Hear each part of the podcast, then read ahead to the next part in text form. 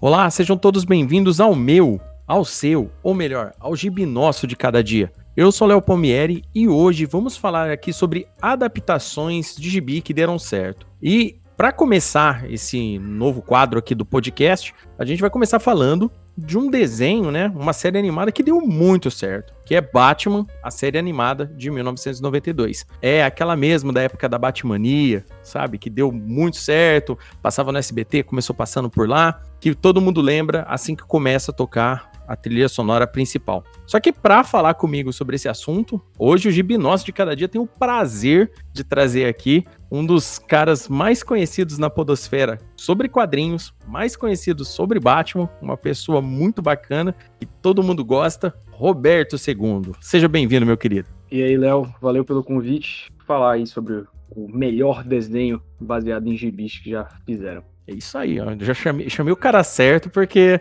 eu, já, eu gosto de chamar as pessoas que concordam comigo. Começa assim, é pra não dar briga. Ai, bacana.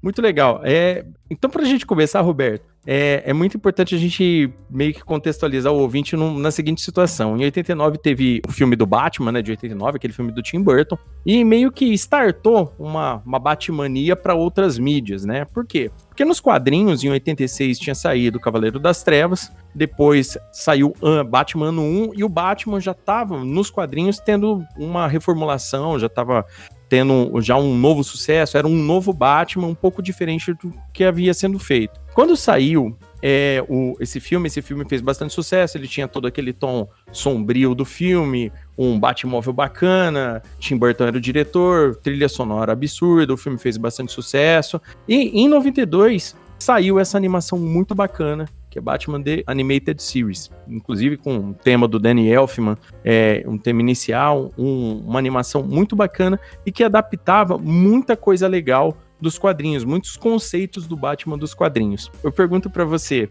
dentro desse desenho do, do Batman The Animated Series, qual era, por exemplo, o aspecto do Batman que mais te chamava atenção? Eu acho que para muita gente esse Batman foi o Batman, né? Foi o a introdução ao personagem, se a gente falar aí da geração da galera de 30, 40 anos, foi, foi o contato, acho que mais duradouro, porque a gente tem o um filme Batman, Batman Retorno, mas eles são pontuais, né? A gente que crescia vendo desenho, cara, toda manhã ou todo sábado, que era o caso do Batman, tava lá durante anos passando. Eu acho que o principal aspecto dele, para mim, foi. Eu, eu falo isso até hoje, é foi o que me fez acreditar que o Batman e o Bruce Wayne eram duas pessoas separadas. Uhum. E aí vem um, um, trabalho maravilhoso do Márcio Seixas na dublagem, que ele realmente fazia duas vozes diferentes, cara. A voz do Batman era um personagem, a voz do Bruce Wayne era outro. E aí, mais do que qualquer filme, mais do que qualquer outra coisa, até, até hoje em dia eu diria, é, foi a obra que mais me fez ver como o Batman era uma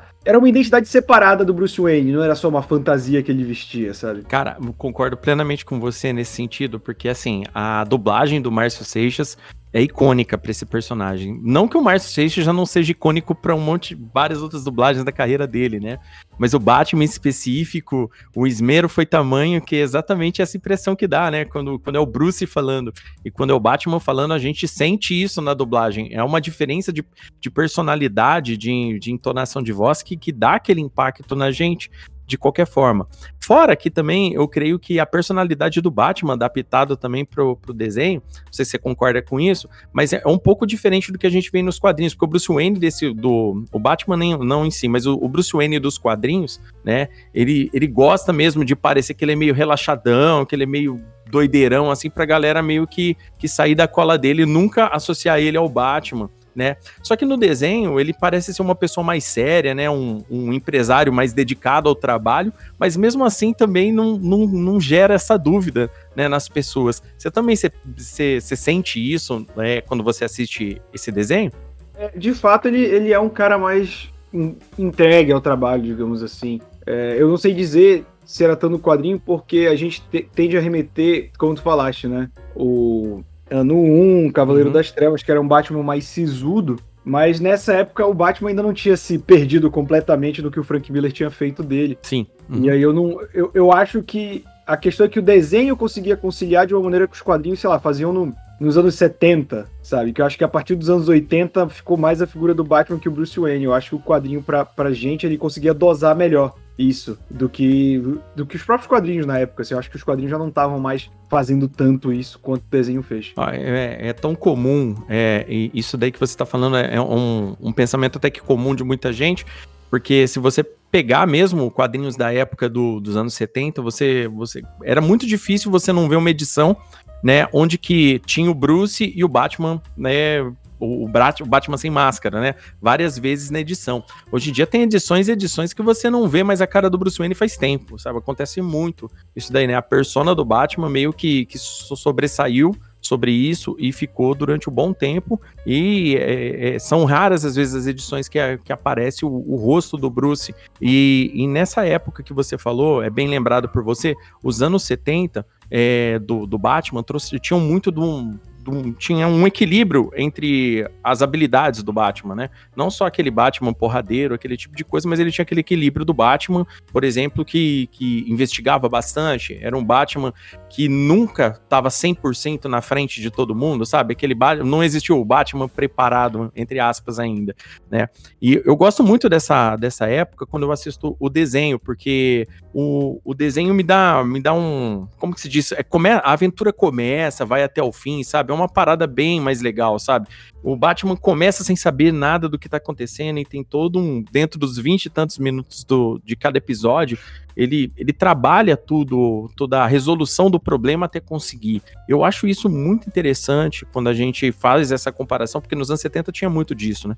Sim, é, e é engraçado que esse eu acho que o desenho, talvez ele fique até de uma maneira mais atemporal na nossa mente, porque a gente acabou de citar aqui, o quadrinho estava em um momento, o filme estava em outro, o desenho estava pegando coisas dos anos 70, mas também do filme, mas também do momento do Batman, uhum. então, e eu acho que desenho em geral, tende a fazer isso. É, é no grupo do Mansão a gente comenta muito sobre como o desenho dos X-Men, por exemplo, às vezes resumia aquelas mega sagas dos quadrinhos em dois, três episódios de uma Fato. maneira muito mais concisa. Ou até as próprias animações da DC agora, que pegam sagas tipo Silêncio e tal, que é uma parada mega mirabolante, sem entrar na questão do, da qualidade do gibi. E uhum. aí pega tudo que dá certo, é, coloca de uma maneira coesa e o que é extra aqui e ali ela corta. Isso acontece também em adaptação, por exemplo, adaptação de, de gibi que o, o escritor original está envolvido, né? Porque aí quando ele tem a obra já pronta, ele vê, pô, isso aqui não vai servir de nada lá pra frente, então corta, ou vamos colocar logo uma parada que é do último arco já aqui na primeira temporada, porque eu sei que isso vai ser importante. Então tem, tem muito disso, eu acho. Nossa, bem, bem lembrado por você, né? Essas adaptações de alguns desenhos, né? Bem citado aí por você, o, o X-Men, a série animada, que também vai vir aqui pro podcast é, quando a gente for falar sobre sobre isso, né? Também sobre a adaptação desenho dos anos 90 dos X-Men vai estar tá aqui. É, um, é bem, lem bem lembrado por você. Às vezes, essas adaptações, elas são muito superiores a, ao original dos quadrinhos, né? Justamente pelo que você falou. Às vezes pega a época diferente, às vezes não tem aquela necessidade de você ficar enrolando tanto tempo. Alguns detalhes são só encheção de linguiça, né? Eu gosto muito de dar o exemplo, por exemplo, de, de, de sagas, por exemplo, a própria Queda do Morcego, né? A Queda do Morcego aí eu tava relendo depois depois desses relançamentos aí que, que a Panini fez, tal, você vê que tem muita parada dos tains que é encheção de linguiça, se você for parar para pensar. Poderia ser resumido em menos em menos, menos volumes, né, em menos, menos páginas, na verdade. E, e essas séries em, animadas, em especial essa do Batman, ela faz algumas adaptações de alguns, algumas HQs conhecidos do Batman, e a grande maioria são várias adaptações dos anos 70, né? Tem, tem vários é, episódios, inclusive adaptações dos anos 50, que eles fizeram de uma forma contemporânea para a época como você disse, né, o desenho ele ficou atemporal, ele ficou de uma forma onde que a gente lembra até hoje, a gente assiste até hoje. Eu vejo todo dia no Twitter a galera cobrando a HBO Max para pôr a série do Batman logo lá, porque é o que a galera tá querendo assistir. É, é um desenho que ficou para a história. É um desenho que, por exemplo, todo o universo animado da DC, né, naquele, naquele traço do Bruce Timm, por exemplo, é começa ali. Então todo mundo que assistir por ali gostava dos desenhos. Um, uma coisa que a gente que eu sempre me lembro, por exemplo, quando eu assisto esses desenhos, é essa a incrível trilha sonora que o desenho tem. O desenho ele tem uma trilha sonora específica composta só para ele, que é muito boa, cara. Por exemplo, o, o, o, a abertura é o Danny Elfman, né? Que, que, que já compôs a, a, abertura dos filmes tal e tudo mais.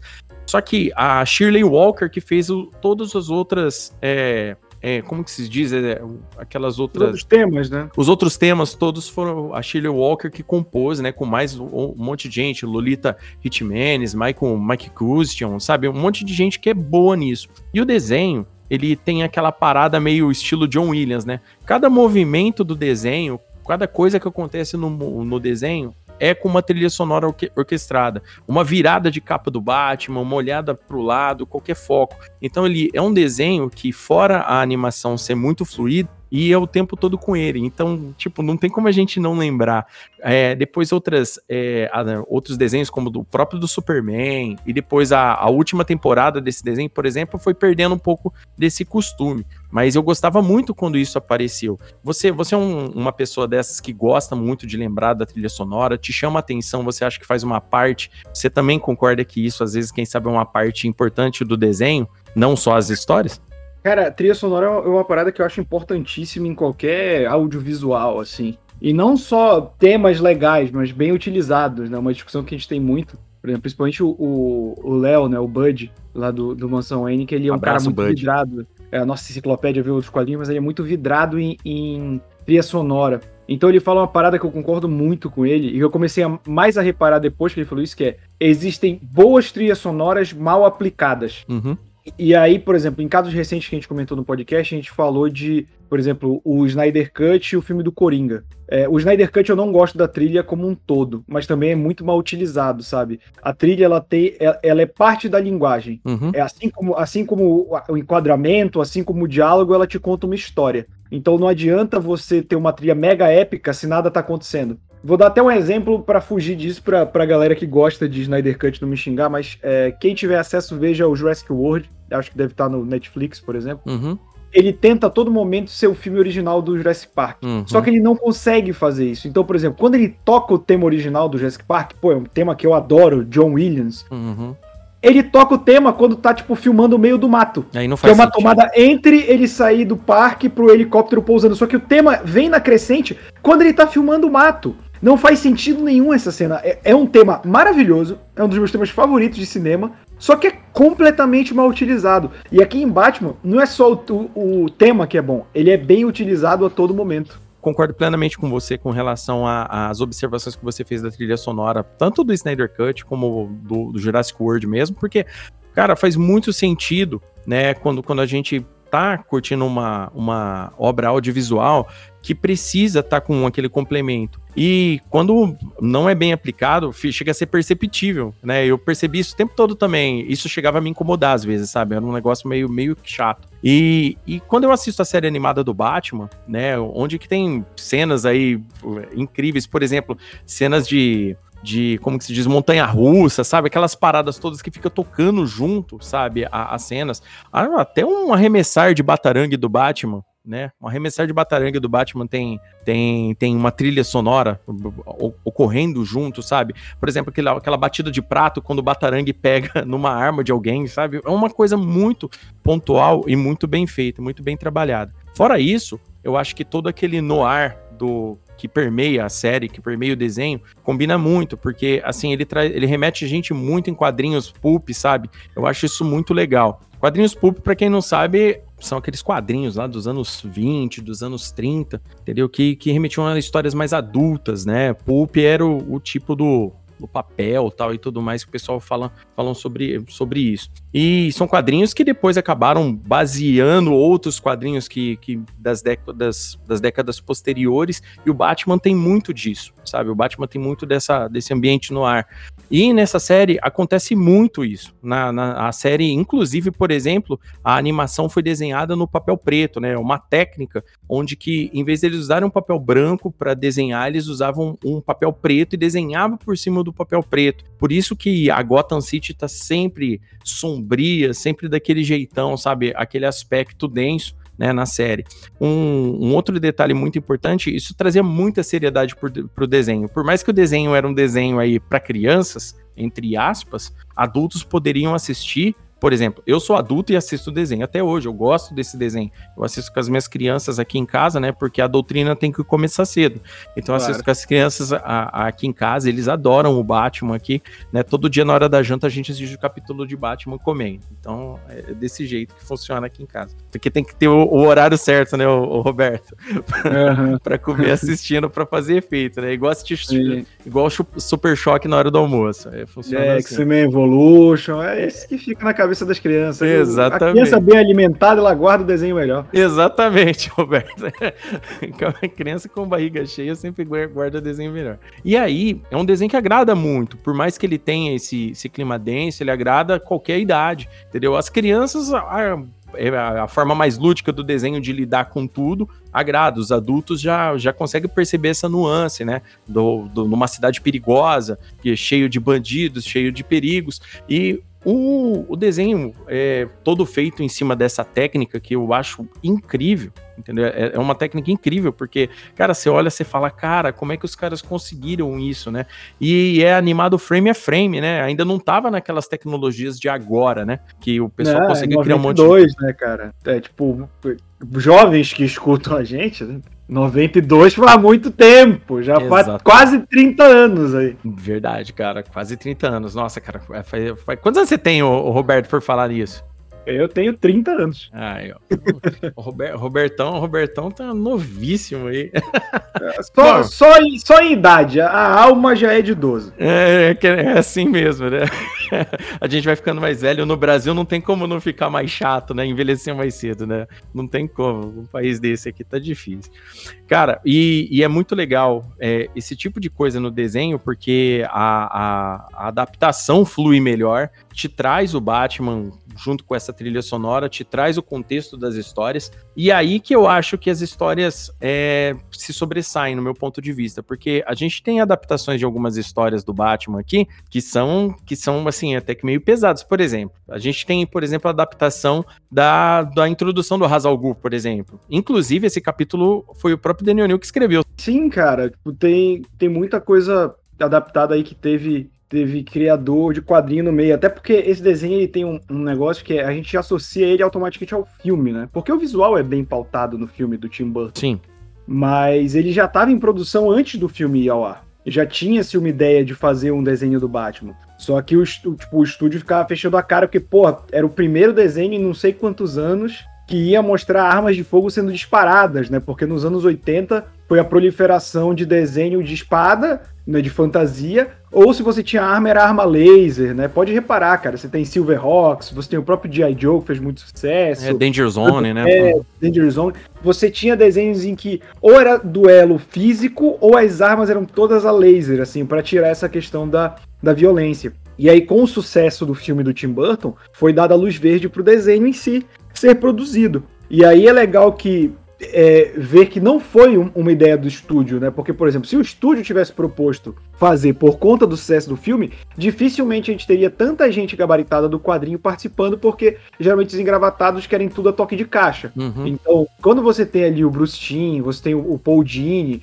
caras que manjam, que gostam de quadrinho por trás, eles vão chamando a galera que quer participar e que eles querem homenagear também para participar. E isso é um trunfo muito grande desse desenho também. Ah, bacana. É, não só caras como Dennis O'Neill tava lá, Elliot S. Megan, por exemplo, né? que eles pegaram, na verdade, a conspiração da capa do capuz, né, e pegaram essa história do Elliot para fazer a adaptação de Duas Caras, né, que muita gente considera, né, seus dois episódios mais importantes da série, né, ou, ou mais famosos, né, que é a, a criação dos Duas Caras na série são é uma adaptação também é de O Olho do Observador, né, de, de 1990. Então, tipo assim, tem, tem várias adaptações que eles foram pegando uma coisa ou outra dos quadrinhos mesmo e adaptação, adaptando para a série. Por exemplo, Os Peixes Risões, né, aquele famoso episódio dos peixes com, com, a cara do Coringa, por exemplo, é uma adaptação de três histórias do Batman ao mesmo tempo em uma. E um legal desse desenho também é que, assim, ele não mostrava as pessoas mortas. Então, tipo assim, para as crianças, a pessoa não morria, mas com um adulto que tava entendendo o que estava acontecendo na série, e às vezes quem conhecia o Batman sabia que a hora que a pessoa ficava travadona com a cara do Coringa, com aquele rosto de Coringa, sabia que a pessoa tinha morrido. Entendeu? O desenho Sim. ele lidava de uma forma, né, sem explicar isso. Acontecia a situação, o Batman falava, ele está imóvel sabe? E, e, boa, tipo, pra, pra criança passa, ó, o cara tá travadão, entendeu? Mas o adulto já sabe o que, que tá acontecendo. Então o desenho, ele tinha, ele trabalhava muito bem esses, esses conceitos do, do, do, quadrinho de uma forma tanto para adultos quanto para crianças e ficava muito bom, né? Eu acho muito legal esse tipo de coisa no quando a gente fala em produção. E você falou um outro detalhe muito importante, é o, os executivos que é um negócio para ontem é corrido. E a própria série animada também sofreu esse tipo de coisa, como qualquer produção atualmente sofre, mas é, ela sofreu muito com isso, por exemplo, com episódios do Charada. O Charada eu acho que é o vilão que menos aparece no desenho. Eu acho que ele e o Killer Croc tem dois ou três episódios e e acabou. Tipo, você não vê mais esses, esses personagens do desenho. Por quê? Porque dava trabalho para produção bolar umas charadas legais que façam sentido no episódio, que vai dar trabalho pro Batman para ele conseguir resolver da mesma forma que era feito nos quadrinhos, né? Porque o, arco era melhor trabalhado nos quadrinhos. Geralmente, duas, três edições, eles faziam uma situação onde o Batman tava enrolado com o charada. Isso acontecia muito nos quadrinhos, tanto dos anos 70 até ali meados dos anos 80. É, hoje o charada já tá numa vibe um pouco mais diferente, né? Hoje o Charada é mais gangster do que, do que antes, né? Eu, eu, eu parei de, de ler Batman recentemente na, na, na run do Tom King e, ainda não voltei, ainda não, não, não, bateu coragem de continuar não, até porque eu tô lendo outras coisas atrasadas, né? mas o Roberto pode aí estar tá falando pra gente se o Charada tem dado muitas caras lá no, recentemente em quadrinhos do Batman aí. Cara, no, no Tom King, ele tem um arco importante, Tenho. assim. É, é aquele um com o Coringa, né?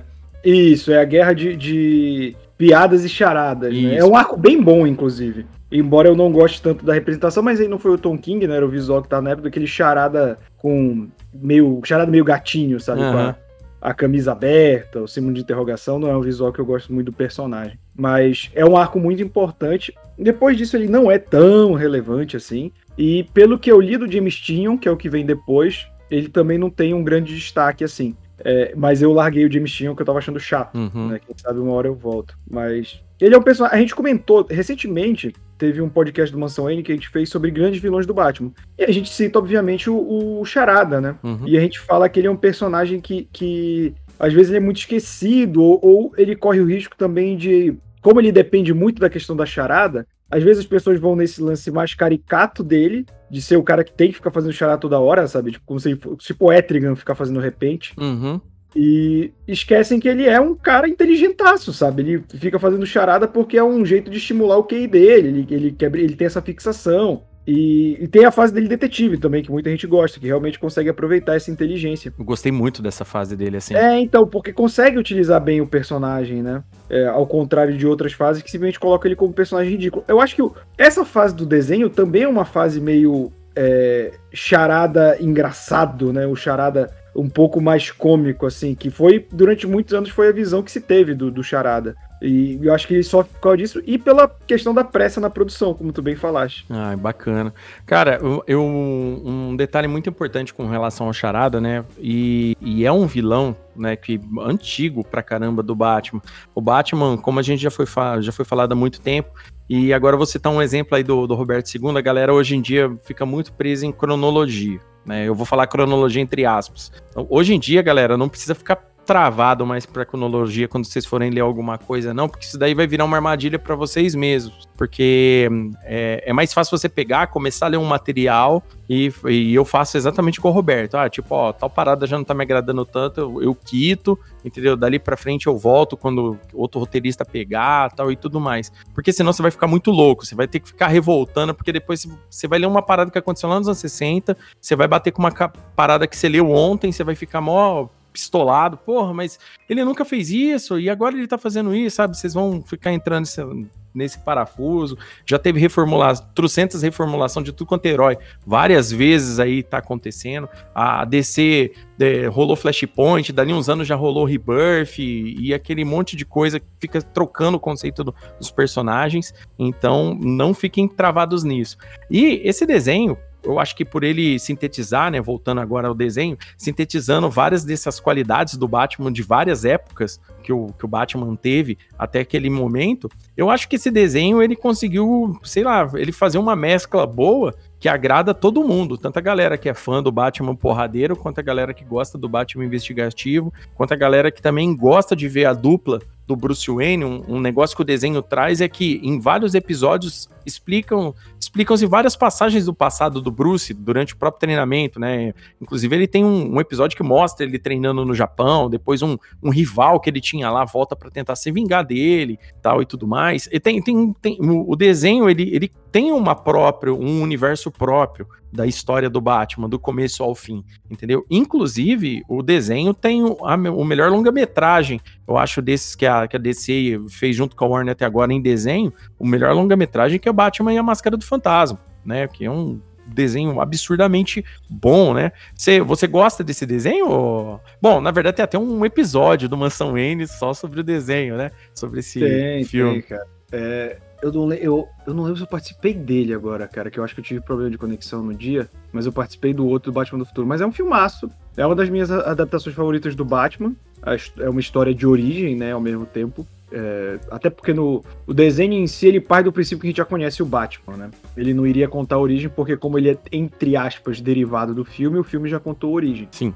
Mas ele o filme conta, né? O filme, o desenho já estava consolidado, Tim Burton já tinha saído do, do projeto, então ele já estava seguindo com as próprias pernas. A Máscara do Fantasma, ela por muitos anos foi a melhor adaptação de Batman para mim no, em qualquer mídia. Acho que hoje ainda permanece, mas a gente tem outras boas adaptações, né? A gente tem é, Cavaleiro das Trevas, a gente uhum. tem Lego Batman, o próprio Retorno do Coringa. Fenomenal Lego, Lego Batman. Que, ah, Lego Batman é muito bom. Então, eu, acho que aquilo que eu falei da, da, geração que cresceu com esse desenho, por muito tempo, acho que eu acho que até Cavaleiro das Trevas era meio que unanimidade que Máscara do Fantasma era a melhor adaptação do Batman para outra mídia, cara. Ah, pois é, cara. É um desenho muito bom, né? Ele explica, ele, ele o desenho, como você disse, o desenho já estava consolidado, já estava rolando, se não me engano, o, o a, a, animação é de 93 ou 94, não, não consigo me lembrar, me recordar agora. O acho desenho é já estava não e, tenho certeza. É, o desenho já estava rolando, tal, já tava, ele já estava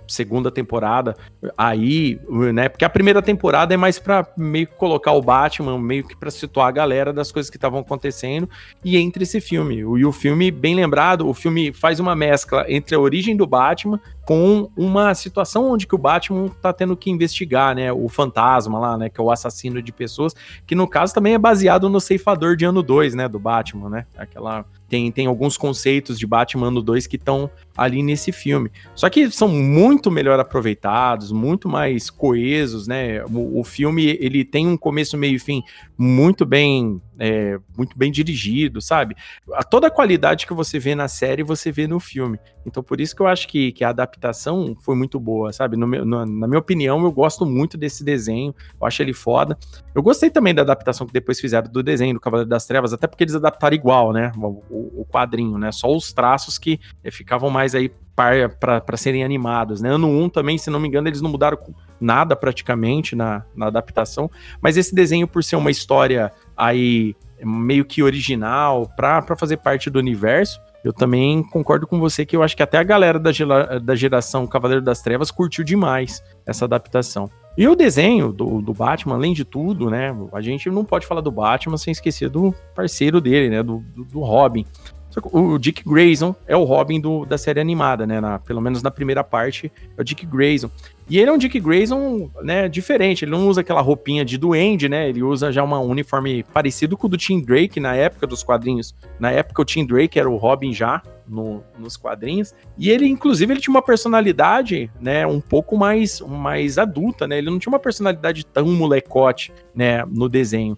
E tem vários episódios incríveis, é, inclusive episódios contando a origem do, do do Dick. Ah, a gente estava falando sobre gente morrer no desenho, né? Por exemplo, o episódio original do, do da origem do Dick, por exemplo, né? Do, do Robin, mostra os pais dele morrendo, mas mostra de uma forma tão assim é, incrível, né? Que é eles caindo, né? Um vai tentar dar a mão pro outro e cai do trapézio. É uma parada muito, assim, né? Que dá para entender o que aconteceu, né? As crianças aqui em casa, tipo assim, eu tenho um filho de sete e uma menina de quatro, eles entenderam completamente o que aconteceu e a cena não precisou mostrar sangue, gente espalhada, né? A gente tá falando dos anos 90, não precisava mostrar trabuco, né? Explodindo ninguém, esse tipo de coisa né, para demonstrar que uma pessoa tinha morrido. Você gostava de, dessa versão do Robin, como é que esse Robin funcionava no desenho animado, ô, ô Roberto?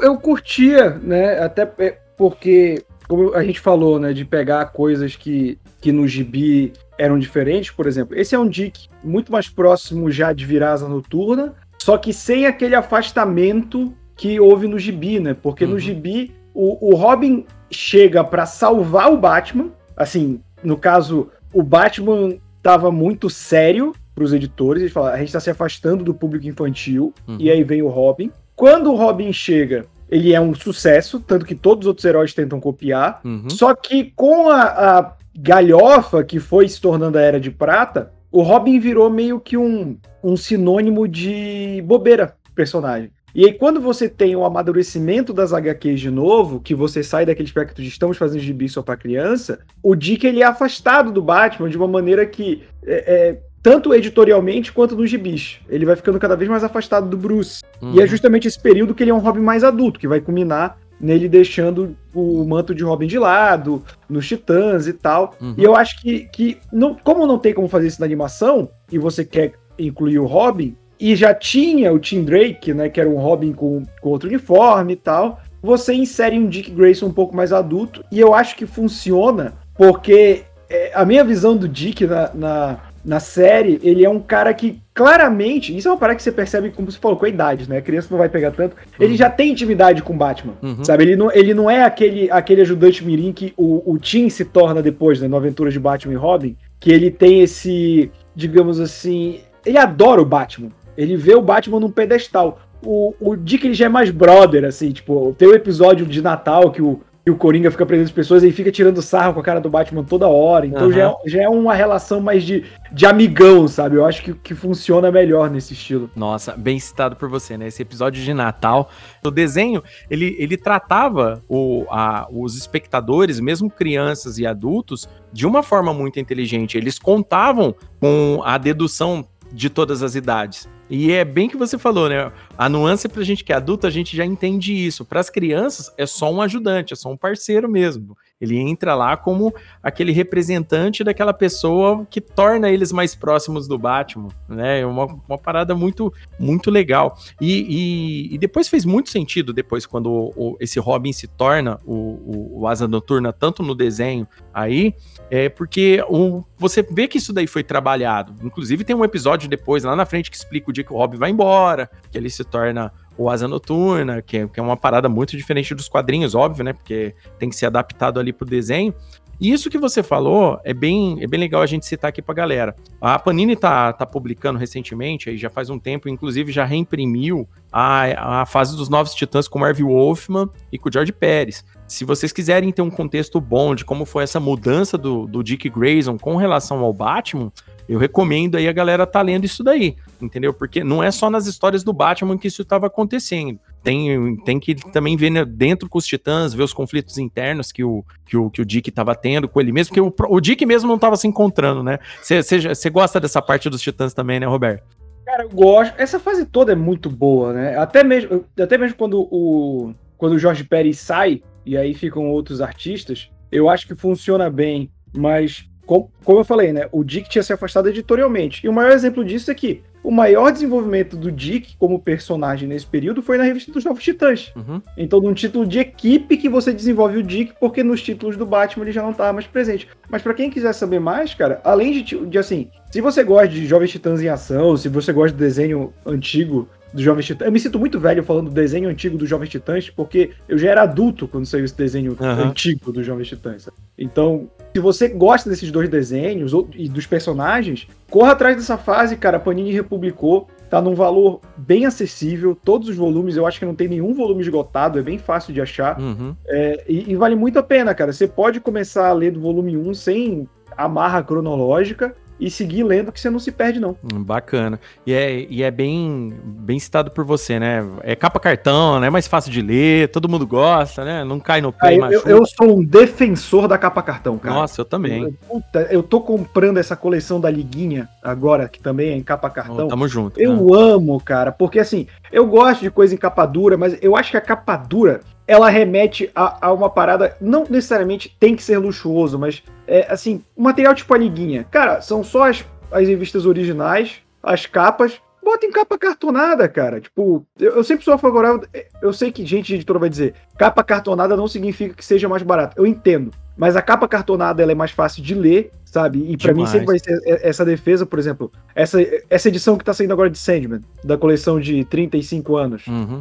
Eu acho maravilhosa, cara, porque eu já tive uma edição Absolute número 1 de Sandman e eu vendi porque é uma merda de ler. Porque é uma edição gigante, em capa dura, pesada. Cara, é horrível de ler. É bonito para ficar na estante, mas eu peguei, eu já li Sandman, mas eu, eu nunca tive na coleção. Então eu falei, pô, vou pegar essas edições aí. Aí eu fui pegar pra reler, horrível, cara. Então eu vendi e agora eu tô comprando essa edição em capa cartonada, porque a edição em capa dura é inviável para mim de ler. Não é só ruim de ler, como quando cai no dedão do pé, meu querido. Vou não, pra, quem, pra quem lê deitado, cara, que de vez em quando a mão escapa e cai na sua cara, assim. Ah, várias vezes. Pô, Ainda mais eu que, que, que, leio antes de dormir, geralmente. É, então. e aí você tá fazendo boca. força, né? Tipo um, um exercício pro bíceps, essa merda. É, bem por aí mesmo, velho. É, bacana. É, mas é muito legal, gente. Ó, pra quem quiser se aprofundar aí com relação a esse... Como essa mudança do Dick Grayson foi acontecendo até culminar na, no início dele como asa noturna, é, lá na saga, lá, Contrato de Judas dos Titãs, aí é bacana vocês lerem essa fase aí, que ela tá inteirinha aí. E a liguinha aí com o Roberto, já que eu vi que o Roberto gosta de liguinha, já tá convidado quando eu for falar da liguinha aqui também. para vir Show aqui de bola. de Binócio pra gente falar, porque a liguinha é a liguinha, velho. Liguinha, é liguinha. Não tem como não gostar. Cara, e assim, falando mais um, um pouquinho sobre o desenho, uma coisa que a gente pode lembrar que, que ficou pra história, por exemplo, né? A gente disse ficou pra história porque começou no desenho. Por exemplo, a Arlequina. A Arlequina no desenho, ela começa nesse desenho, na, na, no, na série animada, e depois que ela foi para os quadrinhos. E hoje a Arlequina é um sucesso aí, é, a galera gosta bastante. Ela tem uma atriz no cinema que faz ela, que é a Margot Robbie, que, que deu um up no personagem absurdo, né? Não é um personagem que me agrada tanto nos quadrinhos, né? até por, por, por, vários motivos aí, mas entendo a galera que gosta, não tem problema nenhum. Existem boas histórias dela junto ao Coringa, mas é um personagem que começou no desenho. Por exemplo, a própria, o próprio Senhor Frio, por exemplo, né? O Senhor Frio, cara, ele, no, ele até então era um personagem do Batman que a galera nem lembrava tanto, mas a partir do episódio, né, o Coração de Gelo que acontece no, no, na série animada, e depois teve até inclusive uma, uma, história reformulando ele nos quadrinhos, também trouxe uma reformulação muito bacana para ele, aconteceu na série animada. Se não me engano, a René Montoya também começa no desenho, né, o, o Roberto? Sim, ela é uma personagem criada no desenho. Ela e a Arlequina. Nossa. São personagens que surgiram no desenho e depois foram pro gibi. Olha aí, tá vendo? E, e, e hoje são personagens que estão aí, fazem muito sucesso, estão aparecendo até hoje. Já tem, já tem suas versões cinematográficas, porque hoje, né, tem o cinema hoje de, de super-heróis, hoje ele já, já se tornou um mercado, né, lucrativo. Então, acaba tendo, a galera quer ver esse tipo de adaptação o tempo todo agora, né? O pessoal sempre tá gostando. E isso começou na série animada. Outra coisa também que é para nós brasileiros é, que assistiu a série dublada aqui em português, né, sempre vai ficar as vozes marcantes aí da, da Yara Rissa, do, do, do Márcio Seixas. Mas a título de informação, nos Estados Unidos, quem dublou o Batman é, é o, o, Kevin Conroy, né, que faz aquela voz. Assim, para quem já jogou a série de jogos Arkham e jogou em inglês, por exemplo, se não me engano, o primeiro e segundo jogo não tem dublagem em português, é, é o Kevin Conroy, aquela voz grossona do Batman que dá aquela impostação bacana. E quem faz o Coringa é o Mark Hamill, né? Para quem não sabe, o Mark Hamill é o Luke Skywalker, né? Uma interpretação do Coringa genial. Se vocês procurarem no Google aí, é no Google, no YouTube, para ver como ele interpreta o Coringa, as caras e bocas, ele entortando o corpo, é incrível. Você já viu esses vídeos, né, Roberto? Já, já. O Mark Hamill, inclusive, eu acho que ele fez mais vezes o Coringa do que o próprio Kevin Conroy fez o Batman, né? Uhum. Porque mesmo, mesmo em versões atuais, assim, é, você tem dubladores diferentes pro Batman. Por exemplo, tem o cara do Supernatural fez agora o Batman em, em Longo Dia das Bruxas. Uhum. Mas quando tem um Coringa, cara, é muito raro de não chamarem o Mark Hamill, porque ele realmente ele ficou marcado como o personagem. Assim como o Márcio Seixas é o Batman pra gente, em qualquer desenho, tanto quando você vê um desenho que não é o Márcio Seixas, a gente até estranha. Uhum. Nos Estados Unidos, o Coringa é o Mark Hamill. Ficou muito marcado, né, cara? A, a interpretação. Ele é muito bom, cara. A interpretação do cara, tipo assim, você vê ele, ele entorta o corpo dele, né? Ele dá a risada igual. Ele, a risada sai, dele sai lá de dentro, né, cara? É um negócio assim, é incrível de ver. É um, uma, assim, recomendo aí o ouvinte do Gibinós que dê uma, dê uma chance de ver esse vídeo, dê uma chance a si mesmo e conheça esse trabalho que ele foi incrível sabe? É, vale, vale falar também que o desenho, né, o, as, o, o, o Coringa do desenho, embora a gente tenha, tenha a, primeira, a primeira parte do desenho, né, onde que eu gosto de separar, assim, é, o desenho, a parte do desenho com asa noturna e sem asa noturna, para eu não me confundir, né, mas o desenho, se não me engano, no total ele tem 82 episódios, né, dividido nessas temporadas, nas duas primeiras temporadas e, e depois as novas aventuras de Batman, que inclusive tem a, a Batgirl, né, que começa na série animada, mas depois ela migra para a próxima série, né, que é a, a Bárbara Gordon aí da série. O Coringa da série, é, é, muito legal, porque ele, ele parece ser dois Coringas diferentes. O primeiro Coringa, ele tem mais aquele aspecto palhaço dele, tem inclusive os apetrechos dele, aquele foguete que ele usa para escapar do arca, aquele tipo de coisa é bem, era de prata mesmo, sabe? Uma parada bem, bem, bem, bem zoada mesmo, mas é, é, é divertidíssimo, né, pra, pra criança principalmente. Só que a versão do Coringa do As Novas Aventuras do Batman, ele já é um Coringa mais, mais gangster mesmo, aquela parada mais, mais, mais séria. E não sei, o Roberto lá com a, com a galera da Mansão Wayne, inclusive, querido ouvinte, vocês nunca ouviram Mansão Wayne, vocês não podem ser desse planeta, porque, cara, não tem quem não conhece o Mansão Wayne, né? Que é o podcast que fala do que mais importa, que é o Batman. Mas assim, no, não sei a opinião de vocês lá no podcast, mas o Coringa, ele é um vilão com, com muitas características diferentes né? E, e, tem roteiristas que conseguiram trabalhar muito bem o, as, esses, todos esses aspectos do Coringa. Por exemplo, tem, tem, tem tem caras que conseguem misturar várias fases do Coringa num, num, Coringa só, sabe? E tem outros que não conseguem, tem que ficar separado. Ó, hoje, aqui a gente, por exemplo, Scott Snyder fez um o Coringa, ó, eu quero pegar esse Coringa meio doidão aqui, meio, meio psicopata, entendeu? Aí depois você pega uma run diferente, por exemplo, lá do, do Jim Starlin faz aquele mais, mais palhação, sabe? Mas mesmo assim, gangster.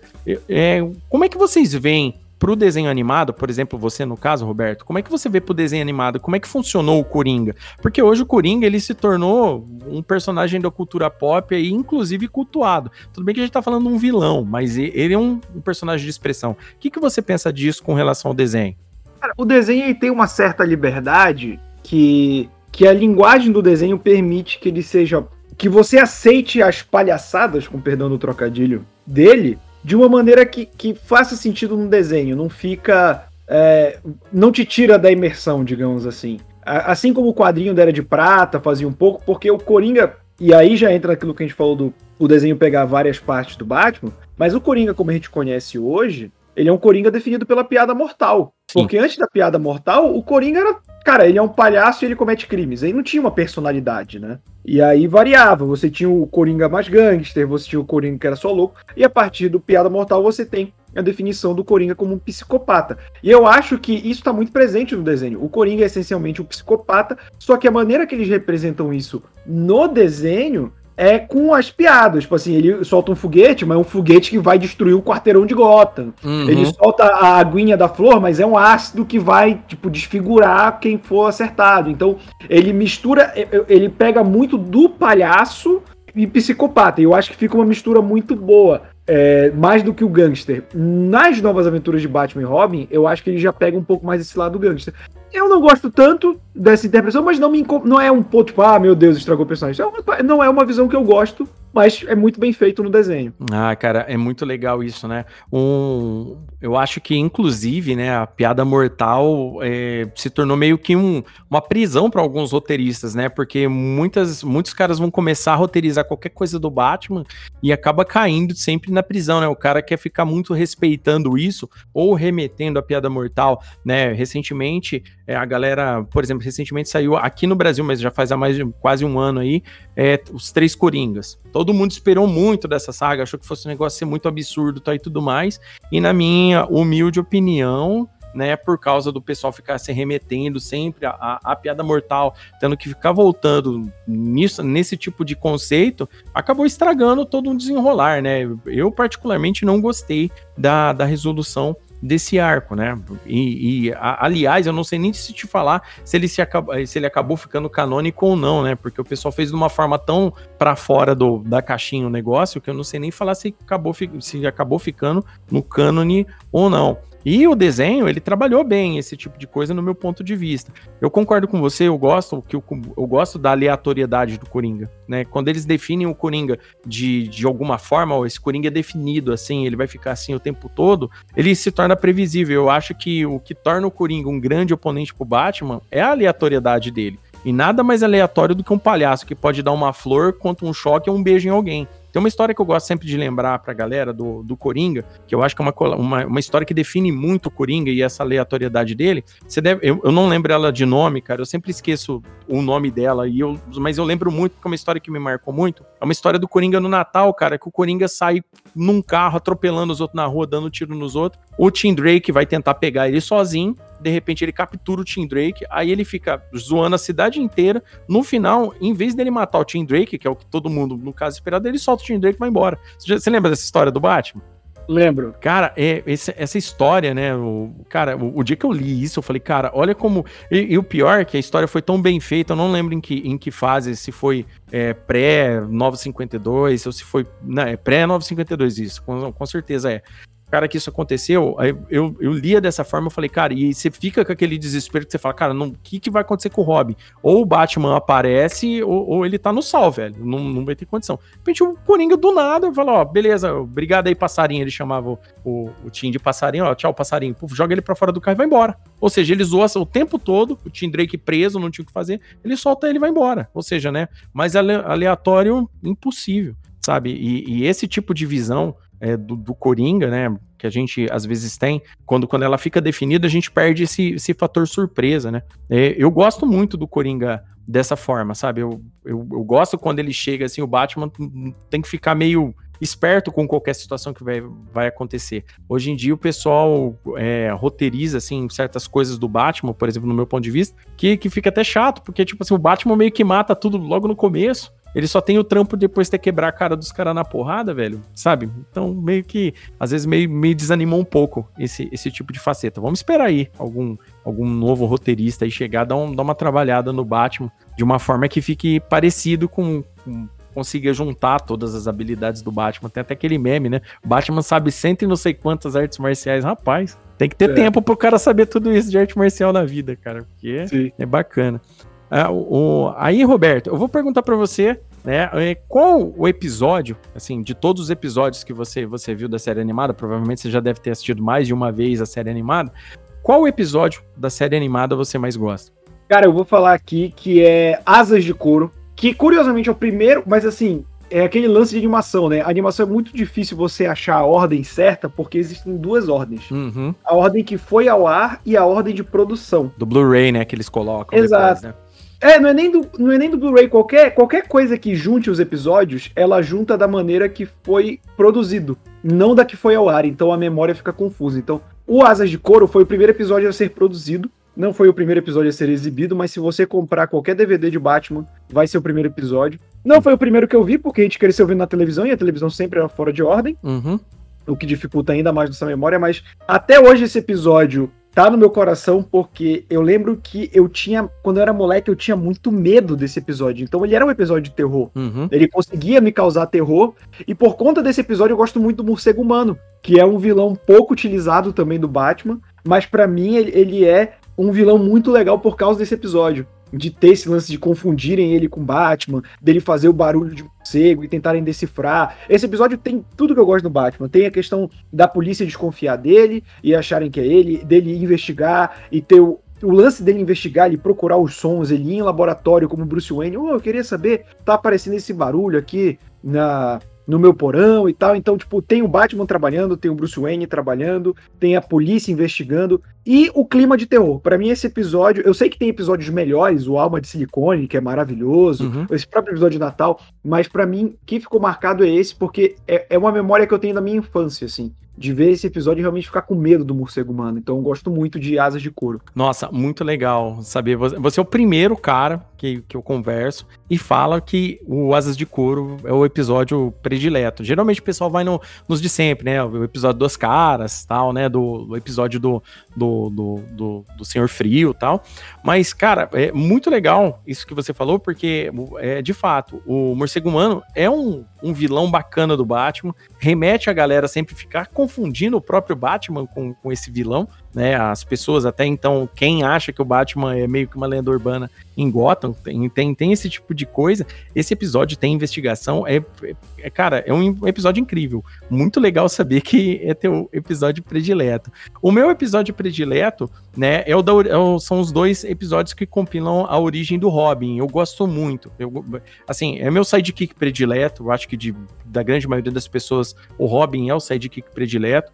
O Dick Grayson não é meu Robin predileto mas eu, eu gostei dessa versão dele na, no, no filme, na, na série animada. Eu gostei do episódio da série animada tal, até porque eu cresci, eu cresci sem, sem o pai, né? Eu cresci só. Minha mãe me criou.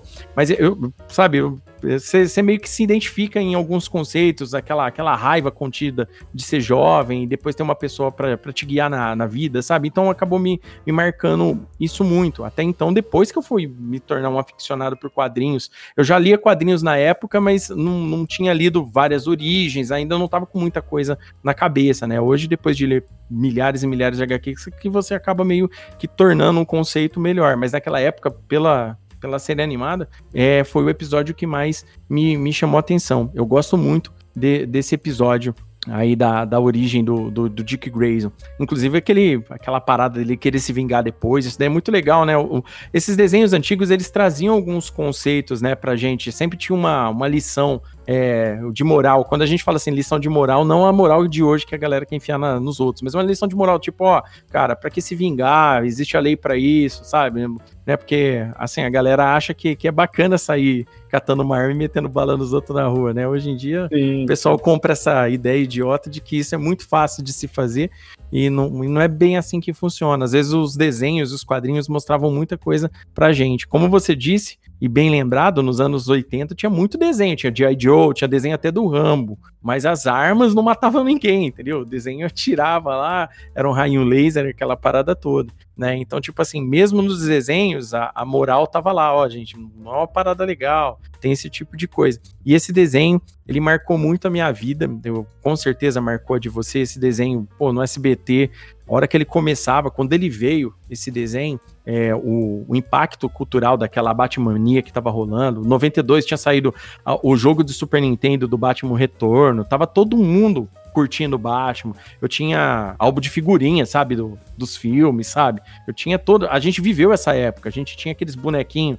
é, do, do Super Powers, tinha já o boneco do, do desenho do, do filme do Batman. Então toda essa Batmania, todo essa, esse período do Batman é, acabou chamando muita atenção da gente. A gente viveu uma época que a gente cresceu muito Batman, né? Depois com o tempo aí a gente sabe que a, as outras coisas foram tomando local, né? Depois aí chegou também essa ascensão de filmes da Marvel, foi, foi muito mudando a, os conceitos. Mas aí vamos ver agora, tem um filme do Batman ano que vem, vamos ver se, se esse filme é capaz de startar outra Batmania, né? Como a galera tá esperando aí, vamos ver o que, que vai acontecer. Verdade. Bom, então, Robertão, obrigado, cara. Gostaria de te agradecer mais uma vez você tá, ter vindo aqui participar desse podcast comigo. Te confesso que eu tô muito feliz, eu sou fã do, do Mansão Wayne. Eu ouço todos os episódios, inclusive eu preciso ouvir o um novo que já saiu aí Saiu pra galera. É, eu precisava ouvir já. É, muito obrigado por você estar tá, tá aqui. Gostaria de que você soubesse que você e os meninos aí do Mansão N são influências tanto pro Crossover Nerd, tá? Pro Crossovercast, tanto quanto aqui pro Gibi Nosso de Cada Dia. O, o Gibinós de cada dia geralmente é só um convidado, então tem que chamar um de cada vez para vir aqui para não ficar muito extenso o papo. Obrigado por você ter vindo falar do desenho aqui do, do Batman, da, da série animada aqui comigo, para a gente fazer esse, esse bate-papo bacanudo. Já tá convidado para a gente, quando a gente for falar da liguinha, Então você já. Depois a gente só combina certinho. E, cara, pode fazer o, o seu jabá aí, falar aí do, do, do A Hora Suave, do Mansão Wayne, onde a galera te encontra.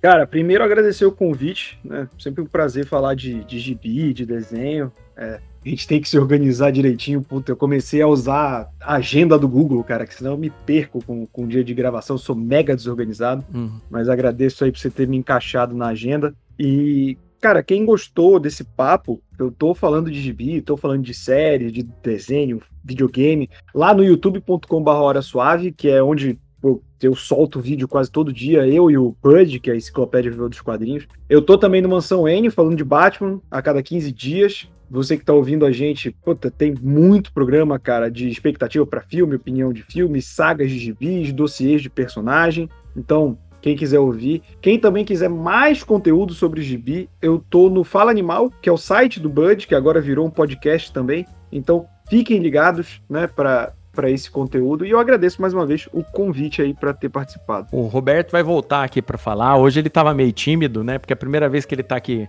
falando comigo, tal, mas logo logo o Roberto vai chegar abrindo cerveja, cortando o salaminho, aquela parada toda, e a gente solta o Tim Maia aqui, e aí, né, Roberto, aí você já vai... Aí, aí, você, bom, vai né, cara? aí você vai se sentir mais em casa. Mas, cara, obrigado, obrigado mais uma vez por ter vindo falar desse assunto. Foi um assunto rápido, a gente só, só queria mesmo só falar sobre a adaptação, né, como ela deu certo, tudo, todo, tudo do gibi que foi que a gente, assim, o máximo que a gente lembra, assim, dos nossos conceitos. Então, se o, o ouvinte aí tiver mais algum detalhe, lembrar de mais algum detalhe, pode deixar aí nos comentários pra gente aí pra falar. Se gostou do Robertão, que é o Robertão pede, aí o Robertão aí sempre aí, que depois eu chamo ele de novo para vir aqui pra gente participar novamente aqui do Gibi de Cada Dia. Nos sigam no Instagram, né? Gibi Podcast tá bom? Tá lá no, no Instagram para não perder as atualizações. E no Twitter, né? No meu Twitter pessoal, né? Léo Palmieri, só escrever lá no Twitter lá, dá um seguir lá, que também fico lá sempre postando bastante coisa aí de gibi, quadrinhos, colecionáveis e um monte de coisa, beleza? Mais uma vez, obrigado, querido ouvinte, e até o próximo Gibi Nosso de cada dia. Tchau! A iniciativa Podcasters Unidos foi criada com a ideia de divulgar podcasts menos conhecidos, aqueles que, apesar de undergrounds, têm muita qualidade tanto em entretenimento quanto em opinião. Por aqui você tem a chance de conhecer novas vozes que movimentam essa rede. Então entre lá no nosso Instagram, o arroba Podcasters Unidos, é só escolher e dar o play.